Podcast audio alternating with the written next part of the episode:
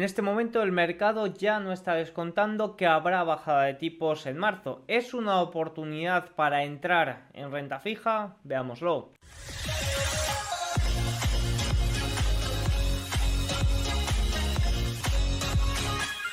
Muy buenas a todos y bienvenidos un día más al canal. Hoy es martes 23 de enero de 2024 y en este momento son las 21.16 hora española, 15.16 horario ET. El día de hoy, a pesar de que los datos macroeconómicos han escaseado, hay mucho que contar. Empezando por los estímulos eh, chinos, por la subida también de un 6-7% de Alibaba, por la caída de Bitcoin y también porque las probabilidades de bajadas de tipos de marzo en este momento son inferiores al 50%. Y claro, esto nos plantea una pregunta. El TLT ya ha corregido bastante desde esos máximos previos al inicio de 2024. Puede ser una gran oportunidad. También tenemos otras preguntas. ¿Qué va a ocurrir con el mercado? El S&P 500 se encuentra en máximos, unos máximos que muchos analistas dicen que son los menos eufóricos de la historia. ¿Por qué? Porque solo hay uno de los 11 sectores que se encuentra también o que acompaña en estos máximos históricos. Vamos a tratar todo eso y eh, lo que viene para mañana y la próxima, los próximos días. Mañana ya arrancamos con datos económicos más importantes como son los PMIs y luego evidentemente el jueves con esa decisión de tipos del Banco Central Europeo y el viernes con la decisión con el dato de PC subyacente. Así que nada, dicho esto, vamos con el vídeo.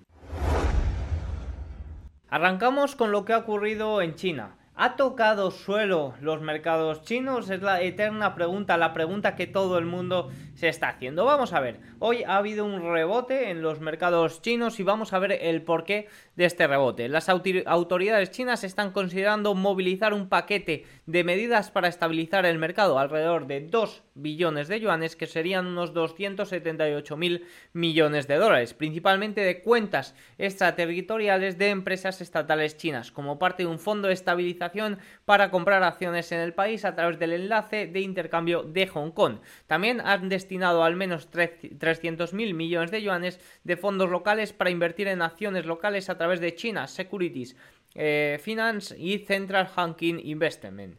Además, está ampliando su prohibición de venta neta de acciones de los principales fondos mutuos, algunas aseguradoras, con el objetivo de apoyar el desplome del mercado de valores. Básicamente se están restringiendo aún más los cortos, que esta es una noticia que ya conocíamos durante la semana pasada. La semana pasada conocíamos que había compras masivas en ETFs por parte de instituciones gubernamentales, se estaban restringiendo los cortos, esto sigue existiendo y ahora mismo se plantea o aportar mayores estímulos para evitar una caída masiva de la bolsa de valores china. Y de momento en el día de hoy se ha intentado, se ha eh, conseguido mínimamente. Fíjense como el Hansen subía un 2,63%.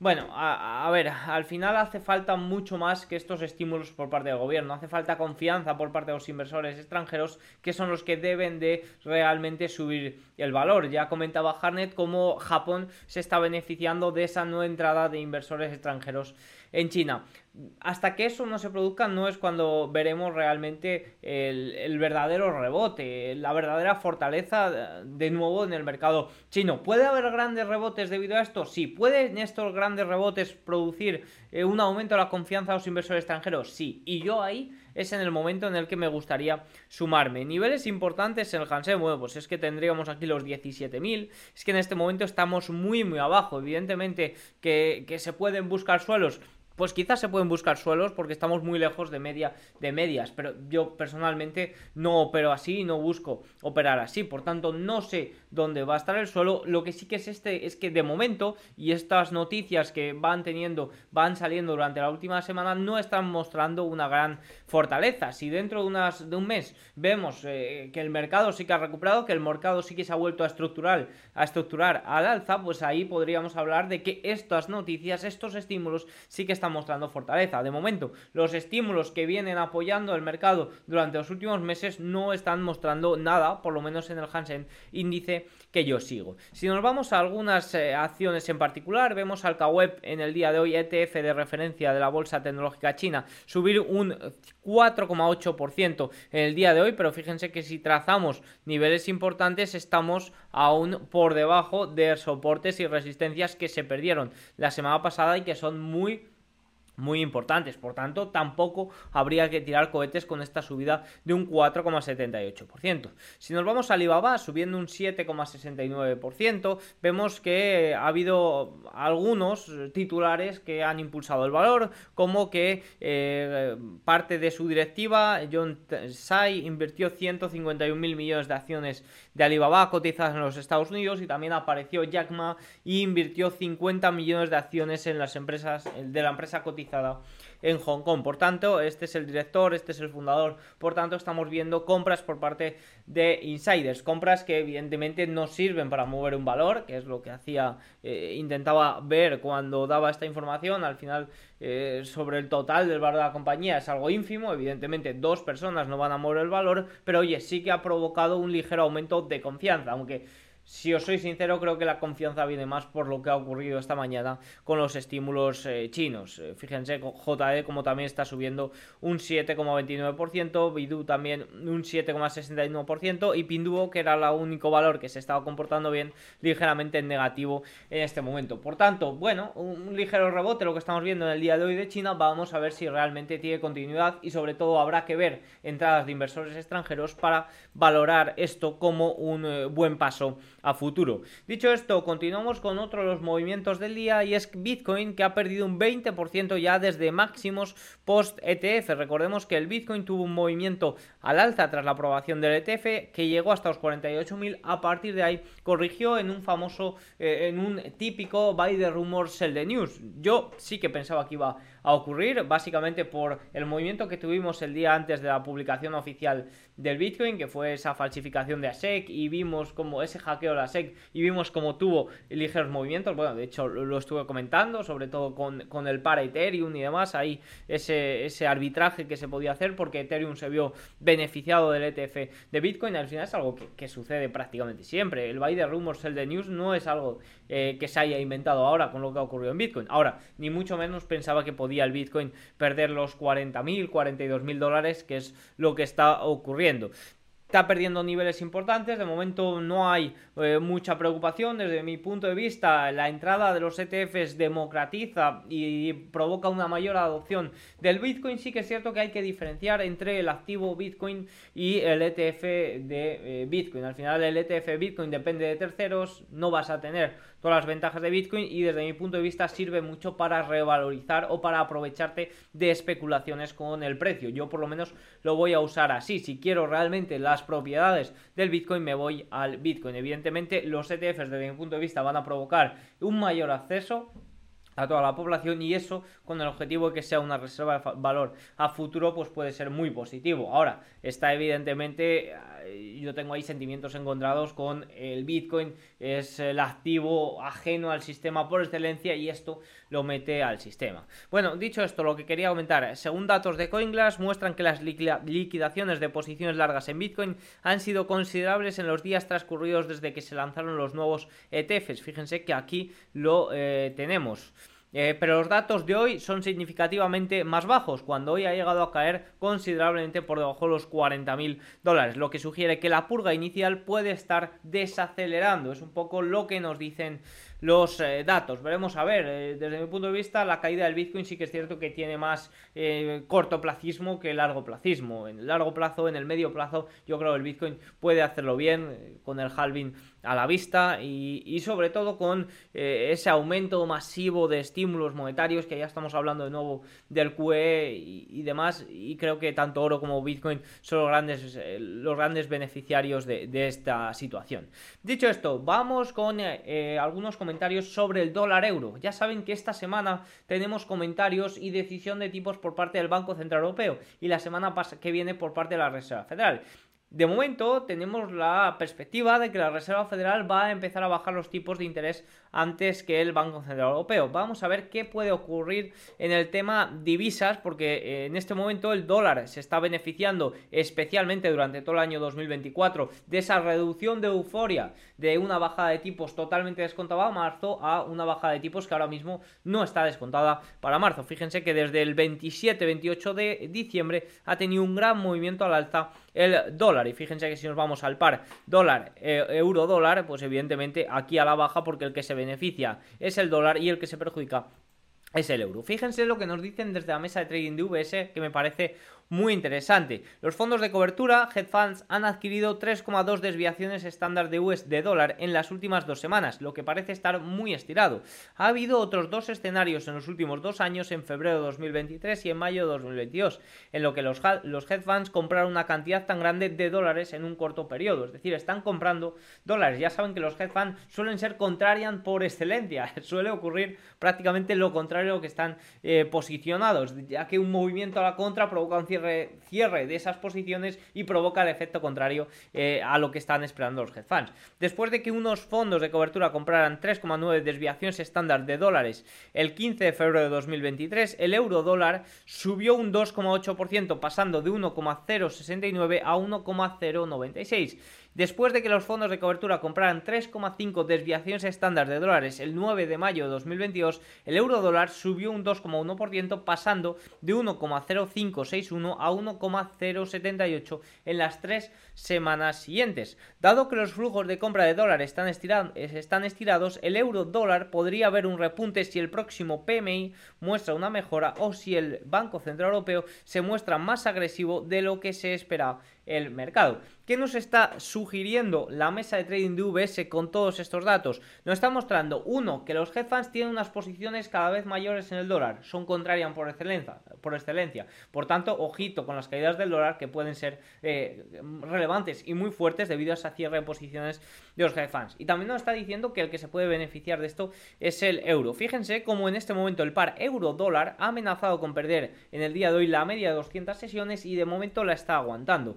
¿Qué ocurre? Que tenemos mañana datos de PMI, unos datos de PMI de la eurozona más fuertes de lo esperado. Ojo, porque venimos de datos muy débiles de manufacturas, pero ya parece que estamos viendo un suelo. Si sale un dato más fuerte, pues evidentemente va a beneficiar al euro. Pero es que el dato más importante o, el movimiento más importante puede venir el jueves con la decisión de tipos del Banco Central Europeo. Los tipos no se van a mover, pero sí los comentarios de Lagarde. Lagarde viene haciendo unos comentarios bastante hawkish y en general los bancos centrales de los funcionarios del Banco Central Europeo diciendo que no se baja, no, no está pensado bajar tipos en el horizonte. Incluso hablan de que las primeras bajadas de tipos pueden venir en febrero. Sí que es cierto que eh, la economía, el crecimiento económico de la eurozona es nulo, pero también es cierto que el mandato del Banco Central Europeo no entra, en el mandato del Banco Central Europeo no entra nada de crecimiento económico, a diferencia de la Reserva Federal, que además de la estabilidad de los precios, también le entra ese empleo ajustado, que puede estar más relacionado con el crecimiento eh, económico, con el, sí, con el crecimiento económico. Por tanto, el Banco Central Europeo solo tiene el mandato de conseguir el objetivo de inflación del 2%, y los últimos datos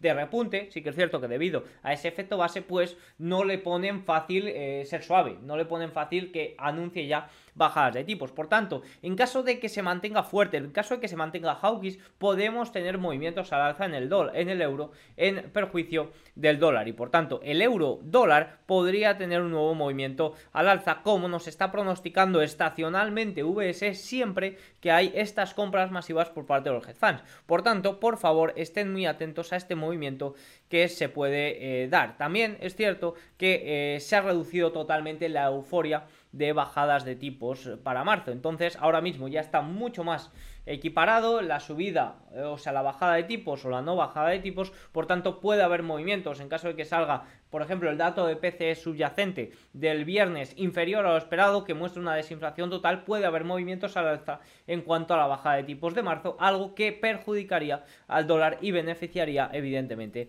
al euro si lo comparamos frente al euro. Por tanto, habrá que estar muy atentos para este final de semana a estos movimientos que pueden afectar en divisas y que evidentemente van a tener consecuencias también en renta eh, variable. Sí que es cierto que en este momento eh, los índices se encuentran en máximos, ponderados evidentemente por eh, esa gran pata tecnológica y esos buenos resultados de Taiwan Semiconductor, esas buenas previsiones de Taiwan Semiconductor, pero eh, ya hemos visto como la brecha entre los rendimientos y la renta variable es muy muy grande, se tiene que corregir de una forma, ya sea corrigiendo los rendimientos, ya que se ha descontado o se ha reducido totalmente la euforia de bajadas de tipos de marzo, o corrigiendo la renta variable en caso de que, oye, la no bajada de tipos de marzo cada vez vaya cogiendo más fuerza debido a datos como por ejemplo el PC subyacente del viernes superiores a esperado. Por tanto, esto será muy importante y este dato también estacional de cómo se están comportando los hedge me parece muy muy importante, e interesante para tratar el par euro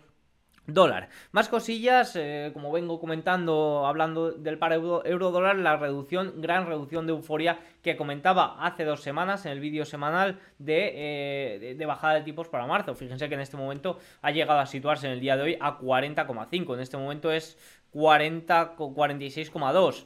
Veremos, a ver, tendrá muchos movimientos con todo lo que va a venir de, eh, con, evidentemente dato de PC de este, que tenemos las, este, esta semana, eh, decisión de tipos de la semana que viene, comentarios que haya y demás. O sea, que, que, en este momento no sabemos si habrá bajada de tipos o no en marzo, pero va a sufrir grandes movimientos que van a afectar evidentemente a las divisas. Ahora, evidentemente, lo que ha provocado esta gran reducción de la euforia, pues ha sido movimientos en los rendimientos. Fíjense que el rendimiento alemán a 10 años ha alcanzado máximos de 7 semanas. Fíjense, se encuentra ahora mismo en máximos desde el 1 de diciembre, máximos de 7 semanas. Y el rendimiento americano a 10 años, superando el 4,14%, pues sí que es cierto que alcanza niveles del viernes pasado, rompiendo media eh, de 50 sesiones y también alcanza niveles del 13 de diciembre, máximos también desde hace 6 semanas. Por tanto, hemos visto un gran movimiento al alza en los rendimientos, un gran rendimiento, a un gran movimiento a la baja en ETFs, por ejemplo, de referencia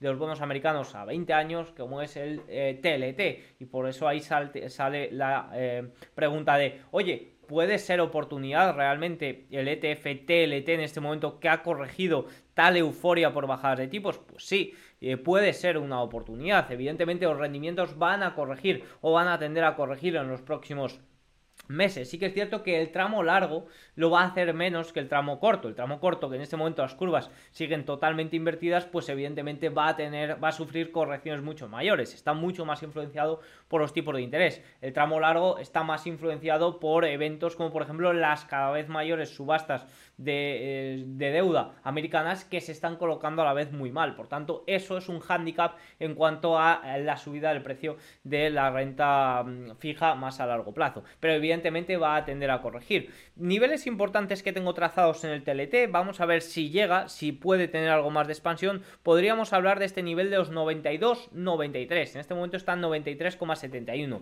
Ver la reacción ahí puede ser importante y luego ya en caso de que las bajadas de tipos estén aún más claras y no se esté descontando 7 como se estaba descontando, sino que sean de una forma mucho más eh, pausada, eh, con, idea, con la idea que, nos dicen de un soft landing, pues ahí puede ser interesante. Por tanto, me trazo un nivel importante de los 92-93, muy atento a vigilar y ojito en caso de que recupere medias importantes como puede ser la media de 50, porque puede ser interesante el TLT. Ya saben que no doy ideas, no aviso de momentos de compra ni de venta, no voy a hacer eso, el día que lo haga lo haré eh, para un fondo que estoy seguro eh, que lo acabaré haciendo, pero oye, os dejo ideas, os dejo comentarios para eh, si os parece relevante mis niveles y mis eh, pensamientos. Dicho esto, vamos con los gráficos más importantes del día.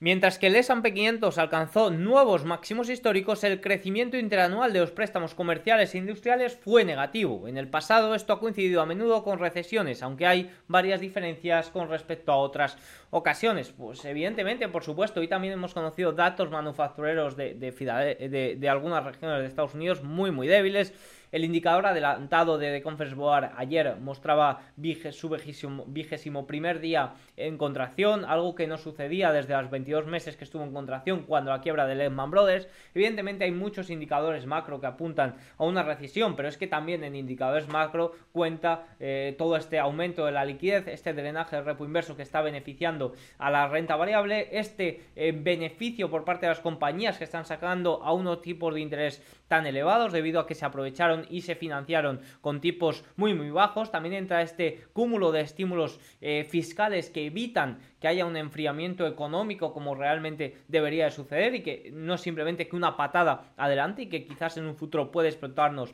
de una mayor forma. Por tanto, a nivel macro, si cogemos todos los datos, eh, evidentemente está más que justificada la no entrada en recesión, pero sí que es cierto que nos muestran, siguen mostrándonos datos que no terminan de cuadrar y que pueden ser muy peligrosos. Como digo, patada adelante y en un futuro veremos a ver qué ocurre. La última caída de las acciones chinas ha sido seguida por una venta bastante brusca, en el Kospi, que es el índice de Corea del Sur. Casi parece que el dinero que sale de Kospi en crisis y del ETF eh, e chino se está yendo al S&P 500, nos dice de Marketear, pero también es cierto que se está yendo a Japón, que tenemos también en máximos, en máximos de 34 años. Por tanto, eso hay que tenerlo en cuenta y eso lo mencionaba también Harnett durante la semana pasada en su informe. India acaba de superar a Hong Kong y se convierte en el cuarto mayor mercado bursátil del mundo. India, evidentemente, lo estaba haciendo extraordinariamente bien. Eh, Hong Kong extraordinariamente mal, por tanto, así esta es la consecuencia. Las señales rojas intermitentes para el sector manufacturero estadounidense se volvieron más rojas esta mañana cuando la encuesta de la Reserva Federal de, Richmond mostró que la actividad manufacturera se desplomó a menos 15, peor que el dato esperado que era menos 8 y a su nivel más bajo desde los cierres por COVID. La industria manufacturera es evidente que está en graves problemas. Y sobre todo ya estamos viendo cómo la debilidad está llegando también al sector servicios, que tarda unos trimestres más en llegar y que lo hace de una forma mucho más débil que a la manufactura, pero que evidentemente acaba llegando. ¿Por qué? Pues porque los tipos de interés se suben, pero no tienen consecuencias en el corto plazo, sino que las consecuencias vienen a posteriori. Os recomiendo mucho la charla que hice en el canal de Locos de Wall Street, que se publicó el jueves pasado, en el que hablaba especialmente en un fragmento de esto, que mostraba un informe del Banco Central Europeo como la manufactura se ve mucho más afectada y mucho más rápido que por ejemplo la industria o que por ejemplo los servicios. Más cosillas de flujos de Bank of America la semana pasada cuando el S&P 500 subió un 1,2 fueron compradores netos de acciones estadounidenses, los clientes de Bank of America, perdón, fueron compradores netos de acciones estadounidenses por segunda semana consecutiva. Los clientes compraron acciones individuales durante la séptima semana consecutiva, mientras que vendieron fondos, eh, mientras que vendieron ETFs por tercera semana. Y ojo a esta frase que me parece muy relevante. Los flujos sugieren un mayor interés en acciones individuales de últimos, en los últimos dos años en comparación con los flujos de ETF que se mantuvieron estables durante gran parte de este periodo. Fíjense cómo los ETFs se están manteniendo muy estables cuando las eh, opciones, eh, o sea, las opciones, las acciones lo están haciendo muy bien en los últimos dos años. Dato muy interesante de los clientes de Bank of America y que nos plantean preguntas, ¿por qué? ¿Por qué están yendo a eh, valores individuales? ¿Se está volviendo mucho más sencillo o, se está o los inversores lo interpretan mucho más sencillo con este gran auge de los siete magníficos? Simplemente tienes que comprar uno de estos valores y esperar, no tienes que hacer mucha más selección. Dicho esto, vamos con la subasta a dos años del día de hoy, que estamos viendo como el tramo corto se coloca mucho mejor que el tramo largo. El tramo largo tiene grandes problemas Estados Unidos y es que no interesa a los inversores extranjeros. Se ven evidentemente mucho más riesgo en la economía a largo plazo estadounidense, eh, por todos estos estímulos, el aumento de déficit que en algún momento debe de explotar. Los indirectos, es decir, los compradores extranjeros, cayeron un 65,3%, notablemente más que el 61,9% de diciembre y el más alto desde julio pasado y claramente muy por encima del promedio de las seis últimas subastas que era de solo un 62 los directos se adjudicaron un 19,9% por debajo de la media reciente que era 20,9% y los intermediarios se quedaron con el 14,8%, el nivel más bajo desde septiembre pasado. Evidentemente en todas estas subastas uno de los puntos más importantes es que se están colocando a los, a los indirectos, a los inversores extranjeros. Cuanto más se quedan los intermediarios, peor subasta ha sido. Dicho esto, vamos con los eventos, con la, el cierre de sesión, perdón. Antes de continuar con el cierre de sesión, mencionar al patrocinador de este vídeo que es Bison Trade, broker español de plena confianza de Miralta Bank, con el que vengo colaborando ya desde hace meses. Estoy muy contento con ellos, sobre todo eso, broker de confianza español. Es cierto que quizás con comisiones algo más elevadas que otros brokers que están en sitios de dudosa confianza y eh, eso pues a mí me da gran confianza. Prefiero pagar algo más de dinero, pero estar plenamente confiado eh, en, que, en dónde está mi dinero. También tiene una rama de formación muy interesante. Yo comparto multitud de posts eh, por aquí, por lo que si os interesa, pues oye, también eh, lo comparto por Twitter y demás y podéis ir a echar un vistazo. Multitud de productos, te permite operar prácticamente con todo, atención al cliente exquisita, gente muy maja, así que nada, si os interesa os dejo abajo el link en la descripción. Hablábamos antes cómo los rendimientos alemanes a 10 años habían alcanzado máximos de 7 semanas. Evidentemente, eso no es muy positivo para la renta variable europea. El Eurostock 600 corrige un 0,28% después de que haya abierto al alza, especialmente por ese rebote que hemos visto en China. Eurostock 50, el futuro sube un 0,06%, sigue en este rango, en esta corrección que inició a finales mediados de diciembre. El DAX alemán corrige un 0,39% justo en la zona alta de la línea de tendencia. Acá francés más de lo mismo, menos un 0,34. Eh, Fue el IBEX 35 el que corregía un 1,09, dejando en nada prácticamente el rebote de los últimos días. Eh, Reino Unido 0,14, Italia 0,47, Suiza menos 0,91, Países Bajos 0,95. Muy importante lo que salga mañana con datos de PMI en la eurozona. Evidentemente unos datos muy fuertes de eh, PMI pues pueden hacer eh, pueden provocar caídas en la renta variable. Ya saben que datos económicos positivos suelen ser negativos para la renta variable. ¿por qué? pues porque el Banco Central Europeo puede mantenerse más hawkish más agresivo. Sería positivo para el euro como ya hemos comentado anteriormente si nos vamos a eh, Asia vemos al Hansen ya hemos comentado subir un 2,63% Nifty indio 1,54% abajo y el Nikkei japonés prácticamente plano ha corregido prácticamente todo la ganancia y hemos tenido subida de los eh, rendimientos japoneses a 10 años. Hemos tenido un evento muy importante en Japón que no he comentado prácticamente porque no ha ocurrido nada, porque era ya estaba totalmente descontado lo que iba a ocurrir. Decisión de tipos por parte del Banco de Japón. Ha mantenido los tipos en el en negativo en menos 0,1% y no ha hecho comentarios de lo que puede ocurrir a futuro. De momento, la desinflación es algo evidente en Japón, los salarios reales se desplomaron en el último dato trimestral conocido, por tanto, la situación en Japón de momento no, eh, por lo menos a nivel económico, no trae riesgo de eh, tener que subir los tipos de interés en el corto plazo. Los rendimientos vuelven a situarse por encima del 0,67 y sobre todo eh, la clave está en el yen japonés. ¿Por qué? Porque pese a que no ha habido movimientos en los tipos, pues eso debilita mucho al yen, que ya estaba muy debilitado y pese a que estuviera descontado, pues la frente a la fortaleza del dólar no ha podido hacer nada. 148 38. Evidentemente, el yen debilitado totalmente y, sin previsiones de subidas de tipos, de fortalecimiento, pues va, a moverse mucho en lo que haga el, dólar. Evidentemente, si el dólar eh, muestra debilidad, si el dólar, las probabilidades de, bajadas de tipos para marzo, ahora que están eh, más bien neutrales, pues empiezan a aumentar, pues ahí el dólar puede mostrar debilidad y ahí es cuando realmente el par eh, dólar-yen pues puede beneficiar al yen. Por el momento por parte del yen parece que no va a salir esto.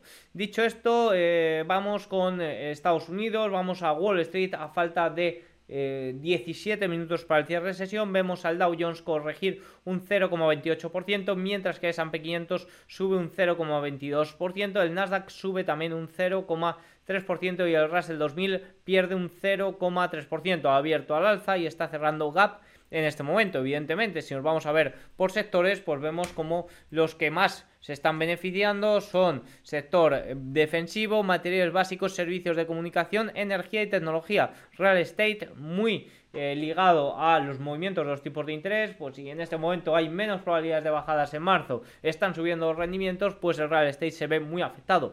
También la salud industrial y financiero, de ahí la debilidad eh, mostrada por el Dow Jones frente a otros índices. Si os vamos a ver los market leader, que ya empieza la temporada de resultados, y sí que es cierto que eh, hoy no presenta ninguno, presentaría Netflix, que entra dentro de las, de las FANG, eh, y sería mañana miércoles cuando presente Tesla. Apple 0,51 al alza, Microsoft 0,51, también sin mucho movimiento. Nvidia, que ha corregido las ligeras pérdidas del día de hoy, 0,16, Amazon 0,82, Google 0,6, Meta 0,94, máximos de 52 semanas se encuentra, y Tesla sí que es cierto que sigue mostrando gran debilidad, hecho eso, y eso que ha subido en el día de hoy un 3%, ha llegado a subir eh, aproximadamente un 3%. Veremos a ver los resultados empresariales de mañana, que parece que va a ser lo único que puede mover el mercado. Para hoy, ya saben, presenta Netflix. Luego lo veremos más en detalle. Si volvemos, pues evidentemente 4,14 para los rendimientos americanos a 10 años ha sido ese gran eh, perjuicio para una renta variable que sigue bastante eh, fuerte, hay eh, niveles máximos 4.850 para el S&P 500. Un S&P 500 que evidentemente ahora el nivel que era antigua resistencia, los 4.800 son un soporte fuerte, fuerte, fuerte a nivel cuantitativo. Por tanto, será muy importante vigilar estos niveles y estas pérdidas. De momento, la situación eh, máximos históricos, máximos históricos solo para uno de los 11 sectores, es algo con lo que hay que aprender a, convivir en esta situación. Unos máximos históricos, pues eso, quizás algo descafeinados y sobre todo se sigue mostrando una gran fortaleza de los 7 magníficos con respecto, por ejemplo, a compañías más pequeñas pequeñas, a compañías con mayor porcentaje de cortos que no están teniendo una gran lucidez pese a ese rebote de las, del día de ayer. Fíjense que por capitalización vuelven a las pequeñas compañías a ser a estar en pérdidos cuando las megacaps eh, están mostrándose bastante, bastante eh, fuertes. Si continuamos, el TLT ya le hemos hablado, rendimientos, estamos viendo subidas mayores en el rendimiento